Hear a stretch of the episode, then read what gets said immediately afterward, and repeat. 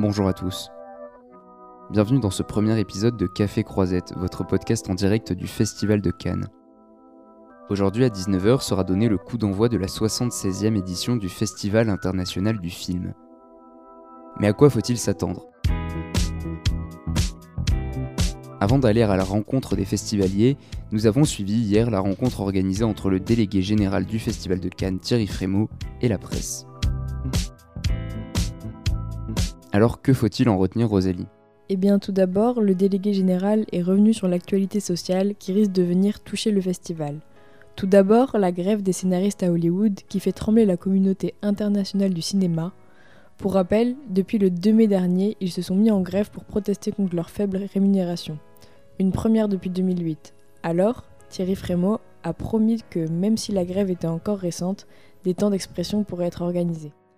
Le délégué général est aussi revenu sur la possibilité que des perturbations revendicatives soient engendrées par des organisations syndicales, françaises cette fois, dans le cadre de la lutte contre la réforme des retraites.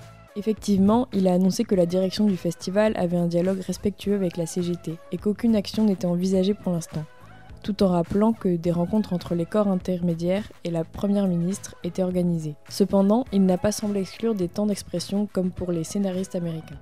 Il est également revenu sur la polémique autour de la présence de Johnny Depp en ouverture du festival dans le film Jeanne du Barry de Maïwen qui sera projeté ce soir. Il n'a pas voulu faire de commentaires sans remettant à la justice.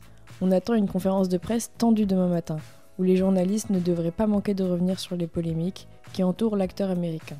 Tout comme la réalisatrice qui a récemment reconnu avoir agressé le journaliste Edoui Plenel.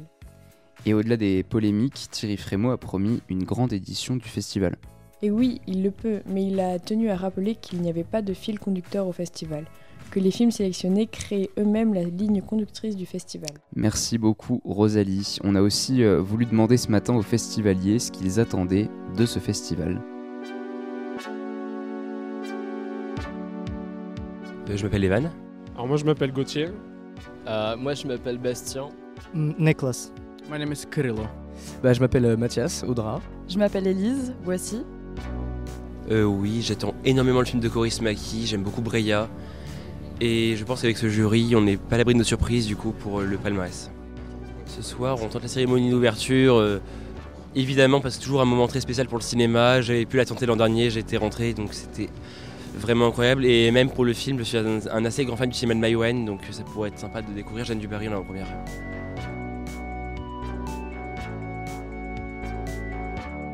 Moi j'ai pas particulièrement d'attente, il y a des films qui m'intéressent, Euh, je citerai par exemple Acid ou euh, Monster, euh, parce que moi je suis plus dans le cinéma de genre.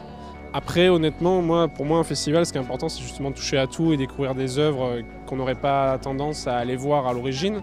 On se rendrait pas de notre plein gré au cinéma pour les regarder, donc voilà, ce qu'il y a je le prends, je vois ce qui est bon, ce qui est mauvais, mais on va dire je suis plus centré sur le cinéma de genre The Idol par exemple, ça m'intéresse bien. Euh, la série de celui qui a fait Euphoria. Mais euh, bon, moi je suis ouvert à tout et euh, je me laisse surprendre. Et ce que j'attends énormément cette année, c'est vraiment Kubi de Kitano et le nouveau Wes Anderson aussi.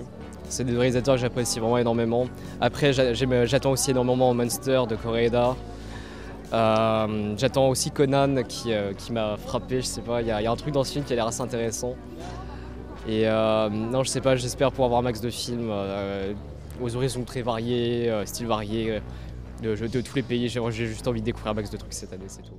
I expect if I would go there by the uh, fast line, or how to say it, last minute, I would like to see Martin Scorsese. I would like to see Wes Anderson. I'd like like maestros of uh, modern cinema, but also I would like to see you know Cannes Classic program because it's uh, many restoration films like Hitchcock, and yeah, I expect to see many, many, many films. Euh, bah, pour ce festival, en fait, j'ai pas trop d'attentes, étant donné que moi je suis juste un, un très gros fan de ce festival. Du coup, j'ai pas d'attente particulière à part juste euh, les attentes de, de- des fans. Donc, c'est vraiment euh, voir euh, un maximum de gens très connus. Euh, en règle générale, on va dire que j'ai des attentes dans le fait où j'aimerais que ça se passe bien, euh, qu'il y ait assez d'animation aussi, de choses qui se passent, d'événements en dehors euh, du palais et du centre vraiment euh, de Cannes et du festival. Et sinon, pour les films, un peu plus précisément, j'en attends beaucoup du dernier de Martin Scorsese et aussi de Wes Anderson avec Asteroid City, que j'aimerais énormément voir. Donc voilà, et puis j'espère aussi que ça se passera bien pour le film d'ouverture, parce que c'est vrai qu'en ce moment, avec les polémiques entre Johnny Depp et Maïwen, c'est un peu compliqué. Mais voilà, j'espère juste que tout le monde s'amusera et qu'on découvrira beaucoup de nouveaux réalisateurs et réalisatrices.